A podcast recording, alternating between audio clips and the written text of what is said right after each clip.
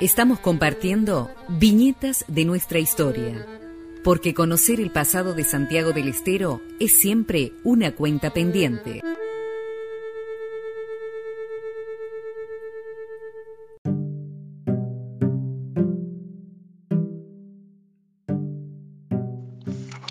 Este libro ha querido ser un aporte para pensar la irrupción de un movimiento político popular en Santiago. En la década en que el autor de este texto lleva estudiando el asunto, ha aprendido a renegar de ello. Debemos asumir críticamente que el espacio de la producción académica produce efectos políticos y está atravesado por deseos, sesgos e intereses. Por eso ese texto ha sido también un proceso personal de reflexividad y una apuesta descolonizadora. Sí, como dijo John Cook, en un país colonial, las oligarquías son las dueñas de los diccionarios. Es nuestra tarea cuestionar consciente y sociológicamente ese diccionario. Ese ha sido nuestro sentido.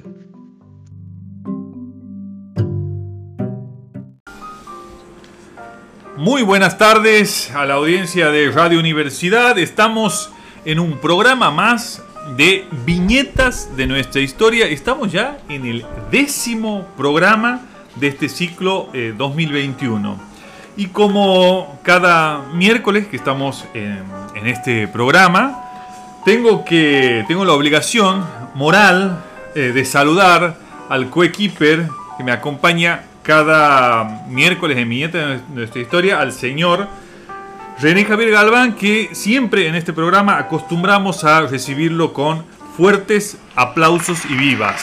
Hola René, ¿qué tal? Hola Esteban, gracias por los aplausos de siempre.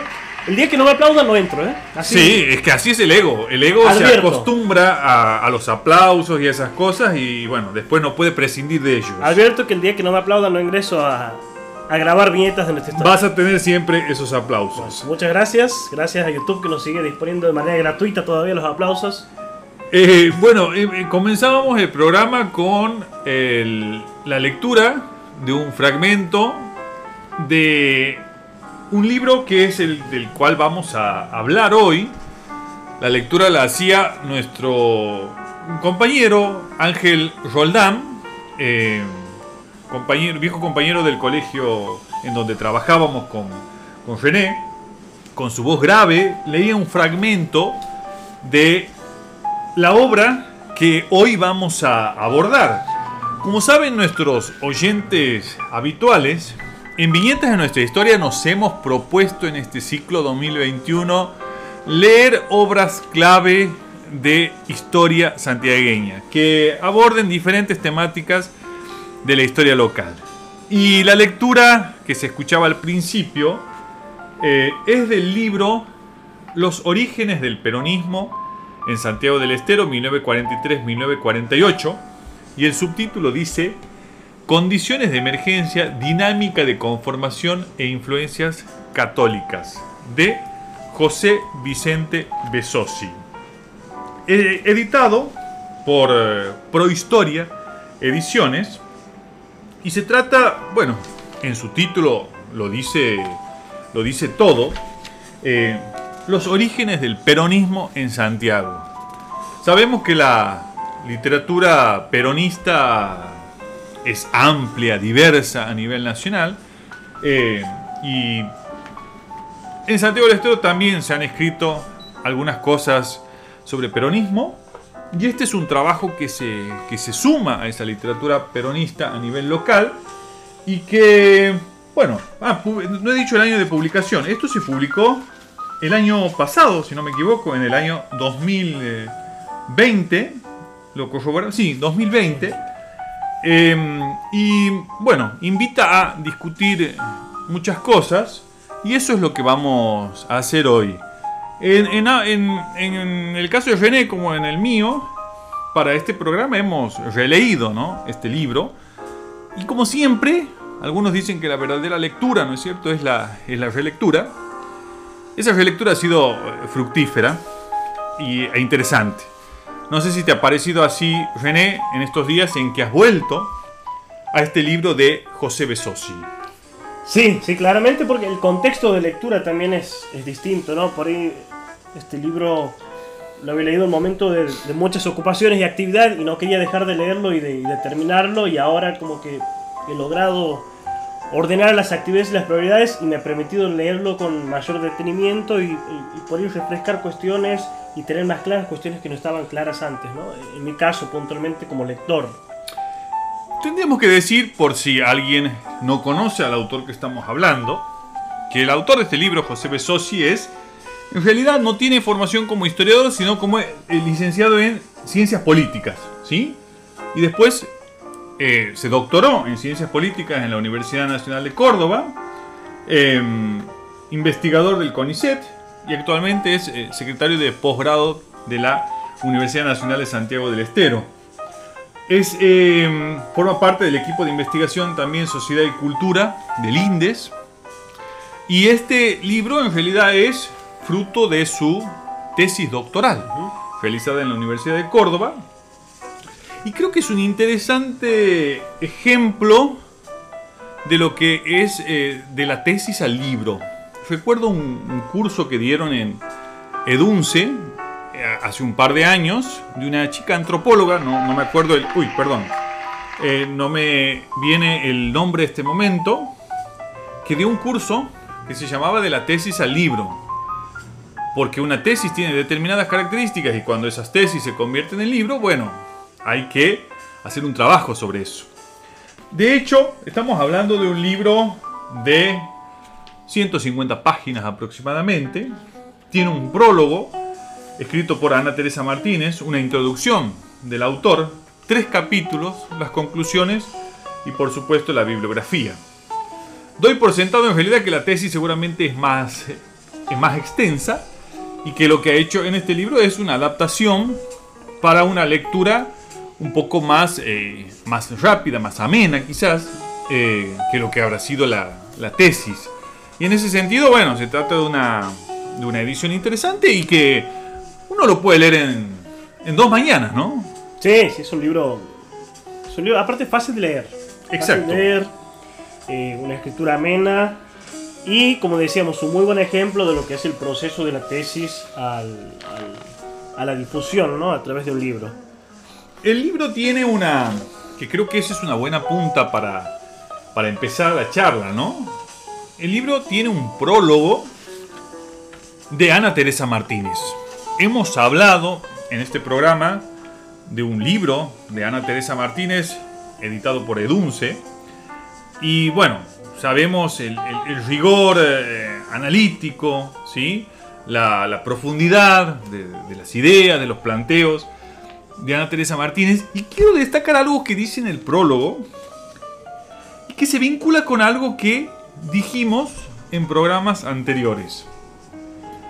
Cuando hablamos hace unas semanas del libro de Ernesto Pico, sí. Medios, Política y Poder, vos planteabas que ese libro de Ernesto Pico de 2012 mostraba como un momento en donde empezaba a hacer ebullición el, el, el, el campo de investigación de las ciencias sociales en Santiago, y ese, era, ese libro era uno de esos primeros frutos, ¿no? De esa, de esa movida, podríamos llamar, en el campo intelectual en el campo de la investigación en ciencias sociales.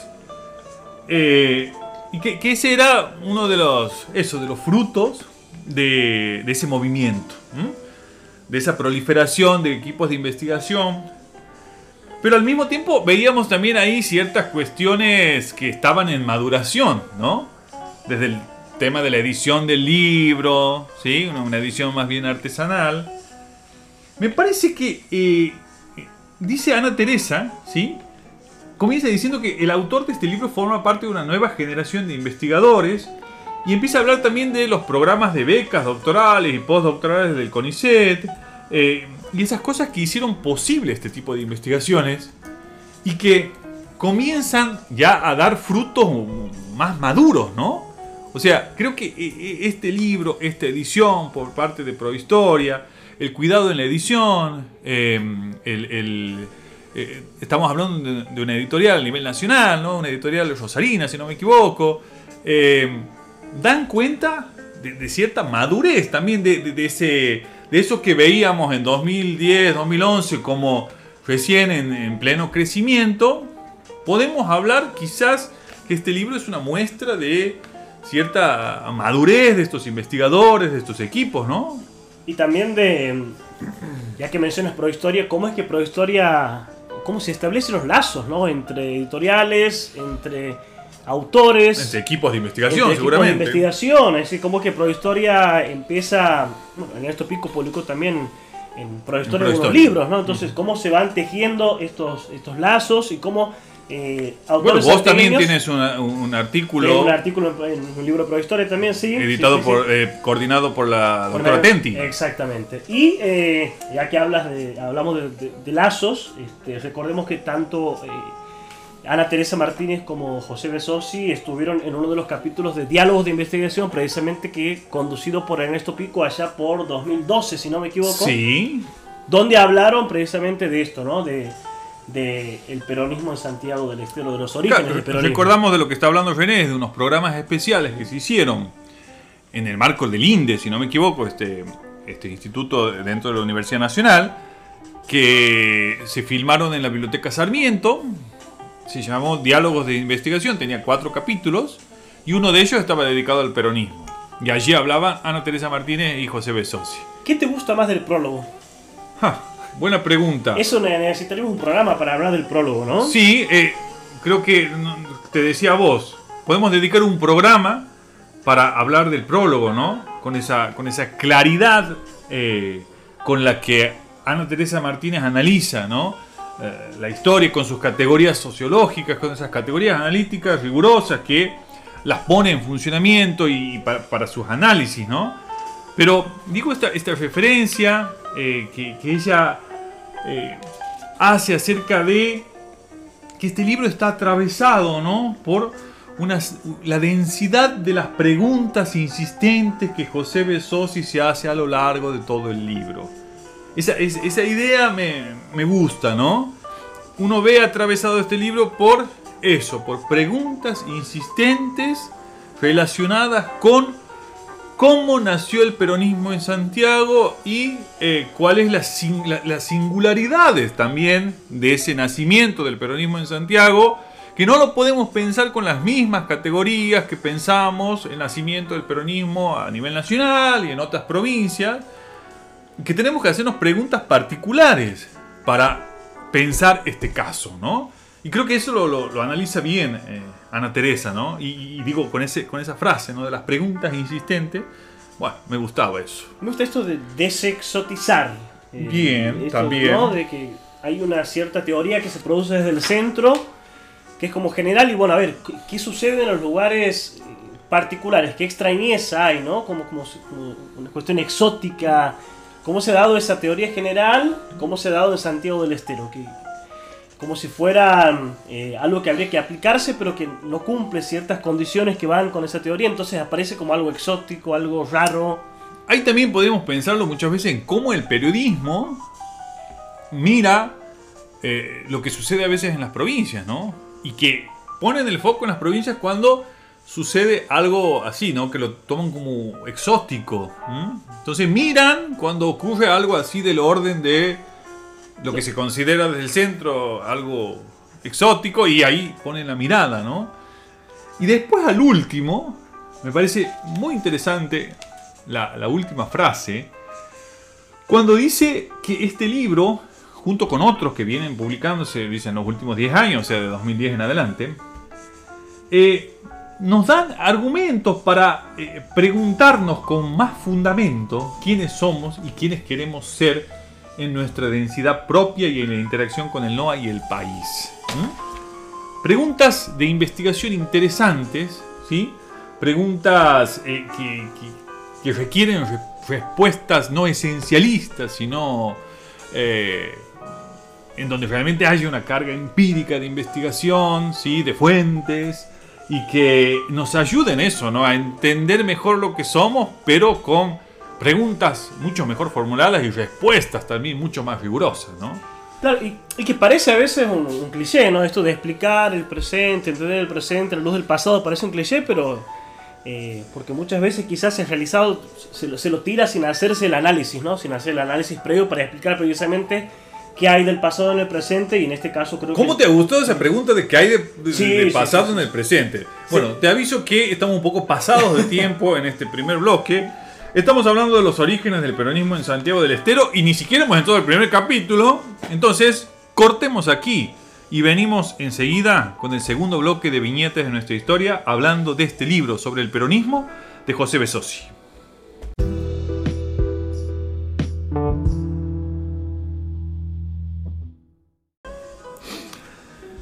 Segundo bloque de viñetas de nuestra historia. Estamos en este décimo programa hablando de eh, nuestro centro de atención en esta tarde es el libro Los orígenes del peronismo de José Vicente Besosi, publicado recientemente, podríamos decir, ¿no? 2020 queda aquí muy cerca todavía. Y eh, bueno, hablábamos un poco al principio de la estructura general del libro, del interesante prólogo escrito por Ana Teresa Martínez, que como decimos es, un libro de eh, una introducción, tres capítulos y conclusiones de 150 páginas, editado por Prohistoria. Y eh, quiero destacar algo de la introducción, René, quizás porque es algo que, bueno, también lo he hecho en, mi tesis, que es... eh, nos da una introducción al tema, que son los orígenes del peronismo, pensar cómo nació el peronismo en Santiago, a través de dos imágenes. Primera imagen, Amalio Olmos Castro y los problemas del trabajo en Santiago del Estero, ¿sí? Para pensar el momento previo al nacimiento del peronismo, o sea, fines de la década del 30 y principios de los 40. Aclaramos, Amalio Olmos Castro, aquel uno de los precursores, podríamos decir, de la sociología del trabajo en Santiago del Estero, ¿no? Eh, no sé si digo bien. Alberto Tasso bautizó su biblioteca como Amalio Olmos Castro. Eh, y Amalio Olmos Castro fue el primer director de la, del Departamento Provincial de Trabajo, creado en 1937. Y desde ese lugar comenzó a hacer un, un control, informes acerca de los, de los de los abusos que ahí se cometían. Y hay una situación ahí legal que se da que eh, entra en conflicto el Estado santiagueño a través de este departamento de trabajo con el obraje Otavia, que era representado por Antonio Castiglione. Antonio Castiglione, uno de los dueños de Liberal, eh, muy vinculado, ¿no es cierto?, al Colegio de Abogados de la provincia. Y, bueno, ¿cómo se da ese conflicto entre estos intereses privados, ¿no? Los obrajes, con la patronal de los obrajes, el diario Liberal, Colegio de Abogados, frente al Estado santiagueño, a través de Olmos Castro, que pretendía defender a los trabajadores.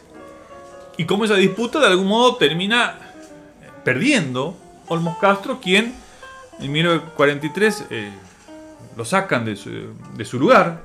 Eh, y la segunda imagen, que es la imagen del primer gobierno de Carlos Arturo Juárez, 1949. ¿Qué te parecen esas imágenes con las cuales, eh, a través como de dos fotos, Besosi presenta este panorama de emergencia del peronismo a nivel local? Bueno, Olmos Castro prácticamente es, es imposible dejarlo de lado como se pretende hablar de, de esta década, ¿no? O sea, Sí. De alguna forma hay que, hay que ir a Olmos Castro. Todos los caminos llevan a Olmos Castro, si hablamos del trabajo. sí, sí. Y, eh, y también es la- el triunfo, me parece, de los intereses, que muestran el triunfo de los intereses empresariales, Sí, los poderes fácticos quizás podríamos decir hoy, ajá. de los, de los poderes empresariales por encima de, el- de una persona que estaba cumpliendo eh, efectivamente el rol del Estado, ¿no? Porque las descripciones que hace Olmos Castro, el trabajo que hace Olmos Castro, eh, verdaderamente eran, eh, era como decías vos, eh, era un pionero en cuanto a lo que estaba haciendo y en cuanto a un interés genuino que tenía uno, ¿no? Como que uno que empatiza con Olmos Castro desde una mirada ética o moral, si uno lo, lo quiere decir, y sufre también, de- desde el hoy, sufre la derrota de Olmos Castro. Bien. La derrota, pues, como digo, de un representante del Estado santiagueño en su vinculación con el Estado Nacional, por supuesto. Eh, la derrota ante los intereses eh, tanto de los dueños de los obrajes como en este caso también del diario liberal, ¿no? ¿Y por qué esa imagen es interesante? Porque también nos permite pensar en eh, las condiciones estructurales, económicas de Santiago del Estero, en donde el complejo agroforestal había adquirido tanta importancia en las primeras décadas del siglo XX, ¿no? Fines del siglo XIX y principios del XX. Pues el peso, el peso del empresariado, en este caso, en, en esa, en esa década del 40, ¿no? en ese momento, en ese contexto en el que el que peronismo llega a Santiago del Estero. Claro, y, pero también nos permite desde el lado de los trabajadores pensar eh, sobre, digamos, que, cuál es la masa obrera, si se puede decir, en la que aparece el peronismo en Santiago. O sea, quiénes eran los trabajadores en ese momento en, la provincia. Y la segunda imagen que nos presenta es la de Carlos Juárez en su primer gobierno. Un joven Carlos Juárez que había sido funcionario de Aristóbulo Mittelbach, eh, que es el primer gobernador peronista en Santiago del Estero, el coronel Aristóbulo Mittelbach. Y, rescata aquí Besosi una, una, una frase de un discurso fantástica. Yo quiero leer ese discurso de Carlos Juárez de 1949 que dice, os entrego el gobierno municipal de esta vieja y noble ciudad de Aguirre, digna de limpios escudos y claros blasones, que recostada sobre la plácida ribera de su río continúa escuchando en la música rumorosa de sus ondas el bello poema de su tradición y el canto sublime de todas sus esperanzas. Imaginemos hoy un discurso así, un, un lenguaje que nos resulta totalmente ajeno, ¿no? Es- un, amigo diría una típica pieza del juarismo estético. Sí, absolutamente. Pensar que estaba presente ya desde, hace 70, 80 años, eh, eh, ese Juárez ya con esa... Esa retórica, ese ese- vocabulario, ¿no? Exactamente. Presente ya en ese momento, ¿no? Y bueno, ahí, ahí, eh, eh, habla sobre ese, sobre ese momento, ¿sí? El, el- el momento en que Juárez también es designado como candidato a gobernador, después del conflicto que tiene con Orestes de Lulo. ¿m? Eh, y son esas dos imágenes las que después nos permiten entrar ¿no? al, al primer capítulo de este libro, que eh, es eso, el primer capítulo se dedica a presentar... eh, cuáles eran la- la- las condiciones de emergencia del peronismo santiagueño. O sea, ¿en qué, ¿en qué contexto económico, social, político nace el peronismo santiagueño? Y comienza ese capítulo con unas citas muy, pero muy interesantes de notas y editoriales del Liberal con respecto a las elecciones de 1946 en las cuales se enfrenta el Partido Laborista, o sea, con Perón a la cabeza, cuando se enfrenta con la Unión Democrática. Elección clave si las hay en la historia argentina, ¿no? Ese, el, el párrafo con el que inicia el capítulo 1 me parece que es eh, solo muestra de la, de la mirada cartográfica que tenían los editores del, del, del Liberal respecto a Santiago del Estero, ¿no? Es decir, dónde estaban ubicados los sectores más marginados, esto de la referencia de los del asfalto, tampoco demostraron lealtad para los ideales de democracia, es decir, cierto tipo de gente ubicada en las calles de tierra, En los márgenes. en los márgenes, en las periferias, y los del asfalto, como dice aquí, la- las mesas del centro, las urnas del centro, como que el liberal daba por sentado que iban a votar a la Unión Democrática en su momento, y terminan decepcionados, ¿no? Que muestra también la postura ahí del diario. Tal vez este sea la sentido. decepción de lo que Andrés Figueroa, aquel historiador santiagueño, hablaba de la minoría pensante, ¿no? Cuando se refería a esas élites, ¿no? De allá de, de 1900 de 1820. ¿m? Claro, y termina muy desilusionada con la brutal victoria del peronismo en Santiago del Estero, eh, más que duplicando los votos, digamos, de la Unión Democrática. Y aparecen esa- esas editoriales un poco lacrimógenas ¿no? del liberal, eh, bueno, quejándose, ¿no? De eso. eh, fíjate lo que dice, ¿no? Con respecto al triunfo Sí. peronista. Una avalancha social nacida del desengaño de las multitudes y de la necesidad vital de cambiar de posición, ¿no? Avalancha social nacida del desengaño. ¿no? El peronismo como un engaño, como una impostura. Claro, un discurso demagógico que viene Demagógico, claro. a salvar, se muestra lo, lo que, lo se habla siempre, ¿no? Esto de los famosos mesías, como se lo suele mencionar a veces a los líderes populistas. Escuchamos hoy en día ¿no? que los discursos mesiánicos, los discursos mesiánicos, eh, bueno, en cierta forma, ¿qué, discurso no lo es? ¿no? Me parece que el discurso político no tiene algo de mesianismo también eh, presente y en ese momento el liberal hacía referencia a esto, ¿no? Fuertemente. Y bueno, y ahí tenemos a lo largo del capítulo es esto, ¿no? Un, análisis, eh, eso de la configuración política, social, económica de Santiago del Estero, eh, alrededor de este, lo que se llama el complejo agroforestal, ¿no? El centro de gravedad en el complejo agroforestal.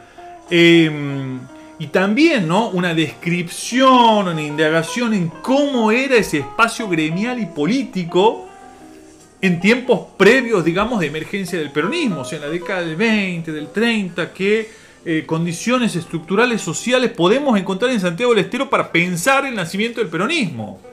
Y en ese sentido es sumamente rico el, análisis, ¿no? ¿Qué características tenía la provincia, ¿no? Eh, mayoritariamente rural, con una cuestión demográfica de expulsión de población permanente, eh, tasas de sindicalización bajísimas, no podemos hablar en Santiago como hablábamos, no sé cómo se hablaba en Buenos Aires, del movimiento obrero identificado, identificado con el anarquismo, el socialismo, no, no, no podemos hablar de eso. Eh, la mayoría, digamos, de estos obreros vinculados con los obrajes, bueno, eso, cómo, cómo funcionaba esa dinámica en el momento de nacimiento del peronismo. Y también la función que van a cumplir los interventores muy bien, eh, hace bien en señalar eso. Va a ser una constante después, ¿no? la función de los interventores, en especial después de 1943, recordemos el golpe del 4 de junio de 1943, en el cual está involucrado Juan Domingo Perón y por supuesto cuando llega una intervención vienen los interventores a las provincias y el rol que juegan esos interventores. Nombres muchas veces desconocidos. Si nombramos a alguno, no sé, Nieto Arana, ¿alguien lo tiene? En Santiago, digamos, recuerda que Nieto Arana fue un interventor. Por eso más conocido las acciones de, de Jensen Viano ya de los 70 para acá, En, el caso de Juárez, ¿no? Pero es fundamental el rol que cumplen los interventores en el armado y en el esquema político eh, previo a las elecciones, ¿no? Que va a estar presente en ese momento. Eh, bueno, y un poco también una cita que, que, habla de ese momento, de esa dinámica contingente, utiliza ese término Besosi para definir este, este espacio político y esas luchas políticas que habían en ese momento. Bueno, vamos a cerrar este, este capítulo, perdón, este segundo bloque, con una, dos opiniones vamos a tener. Siempre en el programa tenemos em, críticos invitados, hoy vamos a tener dos. El primero de ellos es eh, José Guillermo Godoy, que es abogado, un lector curioso, presidente de la Fundación Federalismo y Libertad. Eh, él, vive en Tucumán eh, y me supo hablar muy bien de este libro, le, interesó.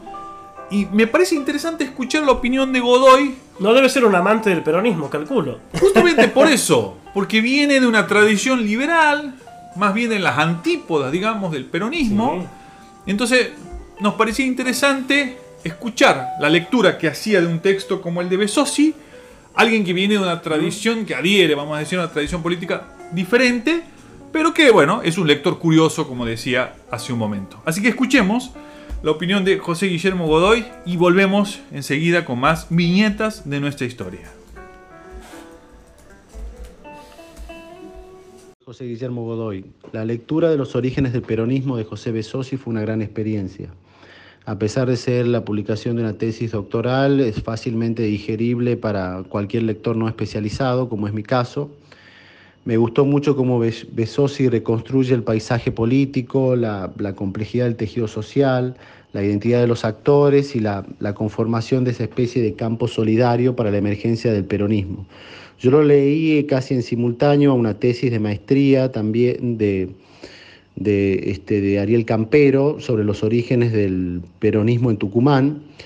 Y Campero, eh, siguiendo un poco la línea de las explicaciones extracéntricas, ve más, ve más continuidades en el caso de Tucumán, pero no por el carácter conservador del peronismo, sino por la presencia de un discurso populista.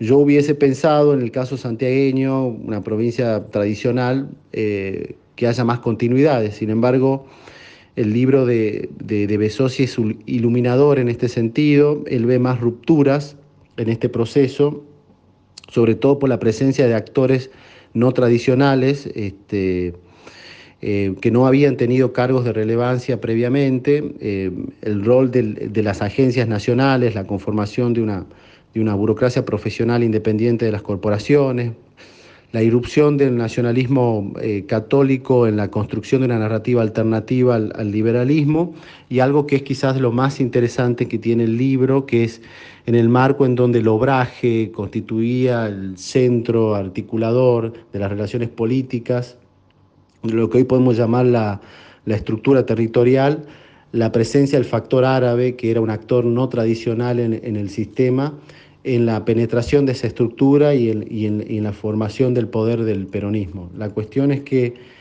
a mí me, me encantó el libro y siempre lo, lo, recomiendo desde que lo leí, así que bueno, felicitaciones al autor.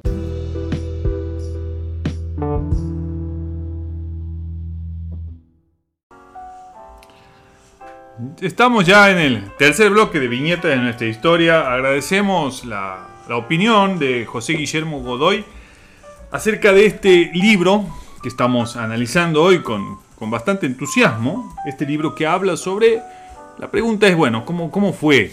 Eh, ¿Qué características tuvo el nacimiento del movimiento peronista, del peronismo, a nivel local, en Santiago del Estero? ¿Mm? ¿Y qué, eh, qué, singularidades tuvo ese, ese nacimiento? ¿Cuáles fueron, una pregunta fundamental, cuáles fueron las condiciones de emergencia? de ese movimiento. Y hablábamos hace rato del capítulo 1, es un libro que tiene tres capítulos, y el capítulo 2 se titula eh, Actores, conflictos y alianzas en la dinámica de conformación del primer peronismo santiagueño. ¿Cuáles fueron los grupos, ¿sí? los políticos, los personajes que eh, confluyeron y conformaron este partido, este movimiento, como se le suele decir, ¿no? Y aquí hay una cuestión interesante, ¿no? A quienes nos gusta la política, me, gusta, ¿no? La política, eh, la vida política, sabemos que los cierres de listas son momentos claves, ¿no? Hemos tenido un escándalo en 2017 a causa de un cierre de lista. Hemos tenido escándalos sí, sí, propios sí, acerca de cierres de listas. Hay mucha adrenalina, mucha tensión, mucha negociación, negociación. Y me imagino, René, lo que habrá sido y que de algún modo en este capítulo se puede palpitar. ¿Cómo habrá sido aquel cierre de listas, no? Allá por principios de 1946, cuando estaba por llegar la elección de febrero en donde se va a elegir a Perón presidente y a nivel local Aristóbulo Mittelbach como gobernador. Ese, ese cierre de lista debe ser uno de los top 5 de los cierres de lista en la historia política eh, eh, argentina, ¿no? Y bueno, un poco ahí también se centra este análisis que pone el foco para ver eso, cuáles eran los grupos que... Eh, que se digamos que, que, entraron en disputa en este primer peronismo emergente de allá de 1945-1946. Y ahí menciona entre esos grupos a trabajadores, a nacionalistas y a radicales antipersonalistas. Creo que no es ninguna novedad tampoco a nivel nacional que los radicales antipersonalistas fueron actores clave en el nacimiento del peronismo a nivel nacional y también a nivel local. Y aparecen nombres ahí, ¿no? Nombres como Santiago Corbalán, Rosendo Ayub, Justiniano de la Cerda, uh -huh. nombres, algunos provenientes del radicalismo, ¿no? Que se van a disputar ahí estos espacios en este peronismo emergente de fines del 45. Qué año apasionante el 45, que bien lo supo describir Félix Luna en su, en su libro El 45. Eh, y bueno, todas esas disputas, también otra cuestión que analiza el libro, son las disputas en el seno del peronismo. ¿sí? Ya una vez que son gobierno. Recordemos que Aristóbulo Mittelbach, primer gobernador, no logra terminar su mandato. lo intervienen. Carlos Juárez había sido uno de sus ministros y renuncia y se da una serie de, bueno, de disputas que son muy bien narradas también en esta dinámica contingente, como le llama también en un momento Besosi, a este momento político, ¿no? Precisamente sobre la, sobre Mittelbach como primer como candidato y primer gobernador peronista en Santiago del Estero. Eh, parece interesante esto, ¿no? Que cuando habla José menciona dentro de las condiciones de posibilidad esto del pragmatismo que se suele hacer referencia constantemente acerca de Mittelbach, ¿no? Que, que Ana Teresa en uno de esos libros habla también de, que, bueno, eh, de que todo parece indicar que era el candidato eh, eh, para el momento por la situación que se presentaba, ¿no? Y dice José, queda claro que el pragmatismo ha tenido, la, ha tenido el armado peronista no solo en Santiago. La filosofía política moderna ha señalado que la factibilidad es una condición de posibilidad política. Y esto que uno no siempre puede elegir a, los candidatos que están más cerca desde lo ideológico, desde la capacidad de, captar masas, ¿no? sino que uno puede elegir dentro de, lo que hay, dentro de, lo que hay o de lo que conviene, es decir, la jugada política para ver cuál es el candidato que más conviene, y que no ha sido una cuestión particular de Santiago del Estero, sino que se ha replicado o ha sido constantemente, o constante dentro de la historia política. Bien. Bueno, ahí cuando vos citabas ese fragmento, es el momento en que se pregunta insistentemente José Belsosi acerca de las continuidades y rupturas, ¿no? Entre este momento, digamos, y lo, previo. Y aparecen características singulares de Santiago del Estero. La cuestión del árabe en la política local. ¿Sí? Eh, ya eh, tratada en un libro, por ejemplo, de Alberto Tasso, ¿no? O de Juan Rafael. Juan Rafael, que hemos hablado también de otro libro de él, pero... Una cuestión que lo hace singular al peronismo aquí en Santiago del Estero, las características, ¿no? el lugar del árabe, eh, de estos descendientes de árabes, o árabes ellos, eh, cómo van eh, escalando políticamente en Santiago del Estero, ¿no? Aparece ahí, bueno, sabe que yo trabajo en Loreto y que tengo mi querencia en, Loreto también. Un amor profundo. Un amor profundo en todo sentido. Inentendible para muchos. No, no entendemos bien de dónde viene ese amor, pero bueno, es así. Este, aparece Loreto en este capítulo de, José, ¿no? Este, sobre... Le pusiste un corazón ahí al lado de, El corazón a la par de Loreto.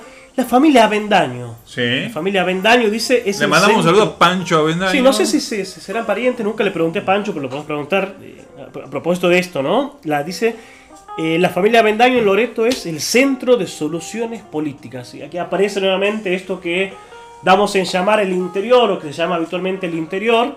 En Loreto, un, espacio donde también se van haciendo estas reuniones con carácter político para ir determinando cuáles son eh, las opciones políticas para ese momento.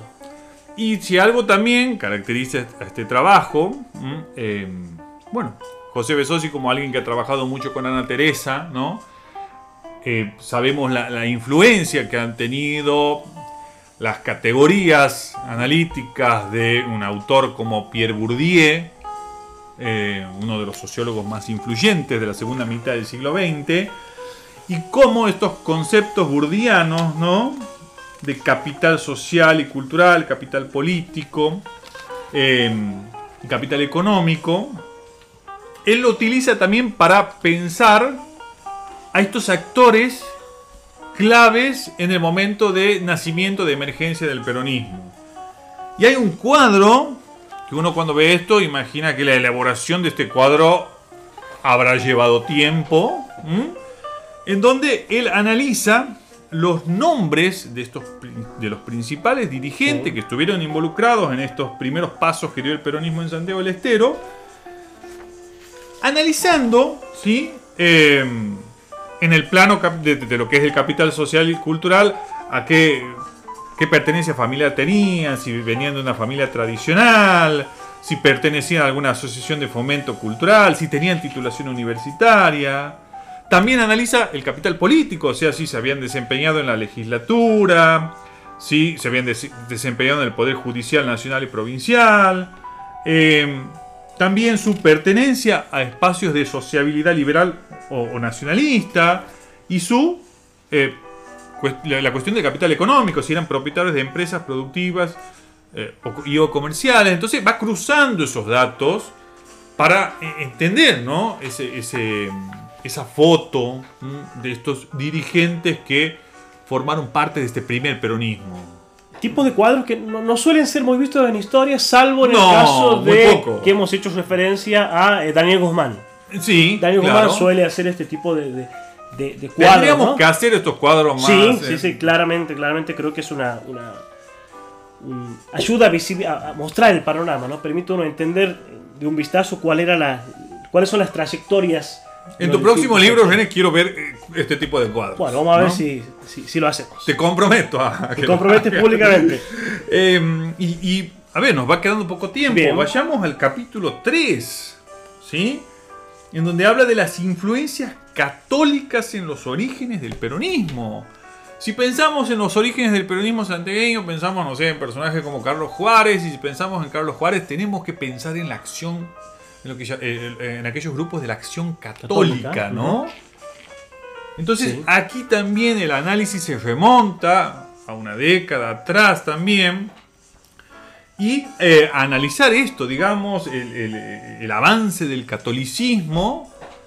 Pensemos, por ejemplo, que en la década del 30, en 1934, es que se realiza el Congreso Eucarístico y aquí tiene mucha participación un obispo que va a ser muy importante en la década del 30 en Santiago del Estero, que es Audino Rodríguez y Olmos. Alguien importante en la discusión que se da por la reforma constitucional en 1938-39, en donde se discute si se va a introducir la cuestión de la educación religiosa en las escuelas.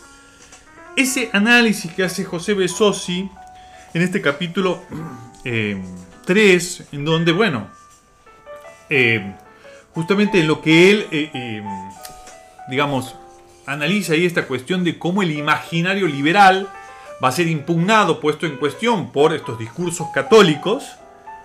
Y empieza ese capítulo con una cita maravillosa del párrafo del párroco de Silípica que dice que es una incitación al pecado mortal eh, aquellos que apoyan a la Unión Democrática. y un sacerdote de Loreto también que hace una misa de acción de gracias por el triunfo de Perón. Esto es sensacional. El, párroco de Silípica y el sacerdote de Loreto, que son mencionados ahí, bueno, como disparadores estos, ¿no? De la cuestión del vínculo entre catolicismo y peronismo, me... Eh, no sé si si a vos también te, me, recuerda mucho y eso, ¿no? El párroco, el asociación libre con la época de Rosas, cuando también desde, los discursos, desde, los púlpitos de la Iglesia Católica se, condenaba, ¿no? A los unitarios, se, condenaba desde, lo moral, desde inmundos unitarios. A los, a los unitarios, ¿no? Y, y, esto aparece claramente presente en este capítulo 3, algo a lo que Ana Teresa le dio mucho, y se nota la, influencia, ¿no? De, Ana Teresa es una de las, de, las pocas, quizás en Santiago del Estero, que ha puesto el foco en la cuestión política, ¿no? En la cuestión religiosa y su vínculo con los políticos. Ella dice que no se puede estudiar un periodo histórico sin eh, tener en cuenta la cuestión de las creencias. E, este párrafo, eh, el presbítero de, de, Silípica dice, bueno, eso, que incurren en pecado mortal los que apoyan a la Unión Democrática. Ah, como un dato de color, pero que me, que me llamó la, atención, ¿no? Y me, hacía acordar también estos vínculos de Perón, del peronismo y la Iglesia Católica, aquel libro de Lira Caimari, ¿no? Perón y la Iglesia Católica, en donde se indaga también este vínculo eh, complejo, ¿no? Porque después termina con, con una ruptura, pero en este caso el análisis es ahí, se enfoca en el nacimiento, digamos, del peronismo. Recordemos que este libro analiza sobre todo 1943-1948. René, Pasadísimos, de tiempo. Pasadísimos de tiempo.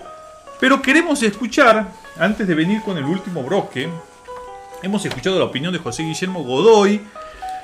Vamos a escuchar ahora la opinión de un alumno avanzado de licenciatura en Trabajo Social, Ulises Jiménez, que hace una lectura interesante del libro del cual hoy estamos hablando. Así que vamos a cerrar este bloque eh, escuchando y agradeciendo, por supuesto, la participación a Ulises Jiménez, estudiante eh, avanzado ya de la licenciatura en Trabajo Social de la UNCE. Sobre el libro de José, lo, más importante que, me viene ahora a la mente y, y, lo más rescatable es cómo se hace un, un, recorrido histórico de lo que ha sido la constitución del movimiento en la provincia, eh, cómo el peronismo eh, ha ido generando a sí las condiciones para su emergencia y, y cómo los referentes locales han tenido una fuerte vinculación con lo que ha sido el movimiento católico nacional. Eh, así vamos viendo cómo los diferentes referentes han ido militando en, espacios y en instituciones que, que tenían que ver con, con, el catolicismo, como lo ha sido la Acción Católica Argentina y entre otros.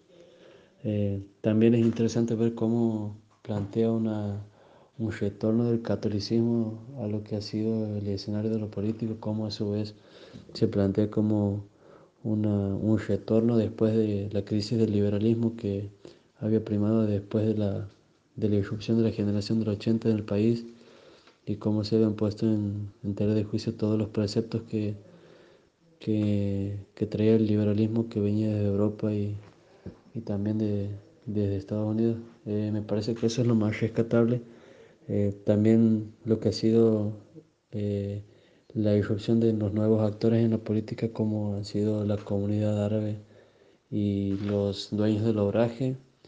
Y también de alguna forma las nociones que José Besosi establece como rupturas y continuidades como en estas divisiones que se han generado al interior del movimiento cuando, cuando iba emergiendo eh, se han dado dos eh, posturas opuestas, un bando nacionalista, si se quiere, encabezado por el ex gobernador de la provincia Mittelbach, y otra que venía desde el ala del catolicismo, que tenía más que ver con lo que ha sido la postura del, del juarismo. Creo que esas son, son nociones que me quedan muy presentes del libro.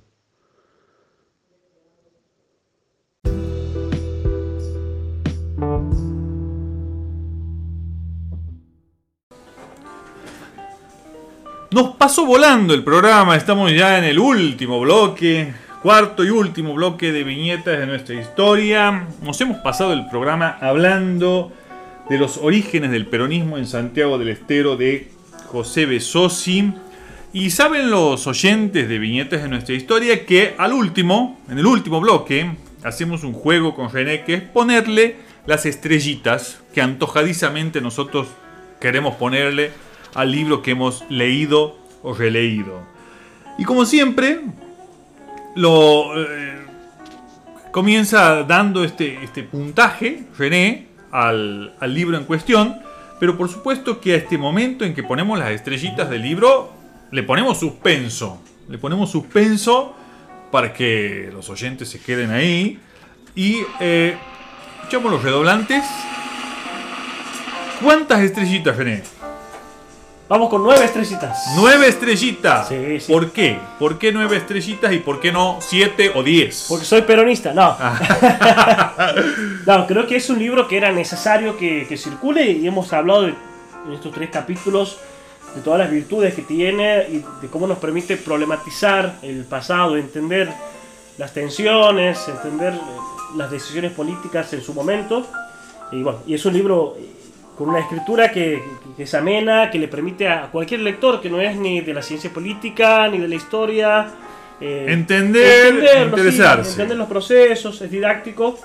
Eh, no le pongo 10 eh, porque me parece que la parte de las conclusiones, más allá de que él advierte que es una imagen extemporánea, me parece que la conclusión queda como, si bien él va haciendo como pequeñas recapitulaciones eh, dentro de cada capítulo. Me parece que esta conclusión final de, la imagen esta del cuarto centenario de la Fundación de Santiago del Estero queda como descolgado o que no, está vertebrado, articulado con lo que es el resto de los capítulos. Así que por eso, exigente, le ponemos nueve. Nueve estrellitas. Últimamente estamos exigentes, Bueno, ahora mi puntaje para los orígenes del peronismo en Santiago del Estero es Tal vez las, clases virtuales, no sé, me ponen generoso o qué, pero le, voy a poner 10 estrellitas. Creo que es la segunda vez que pongo 10 estrellitas.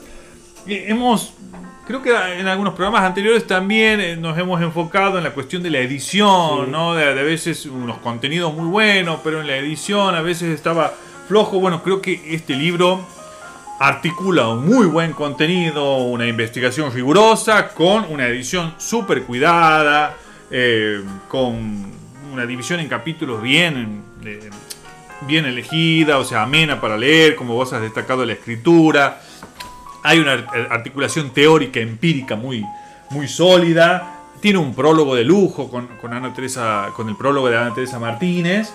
Entonces, eh, esta vez le ponemos 10 estrellitas a los orígenes del peronismo en Santiago del Estero.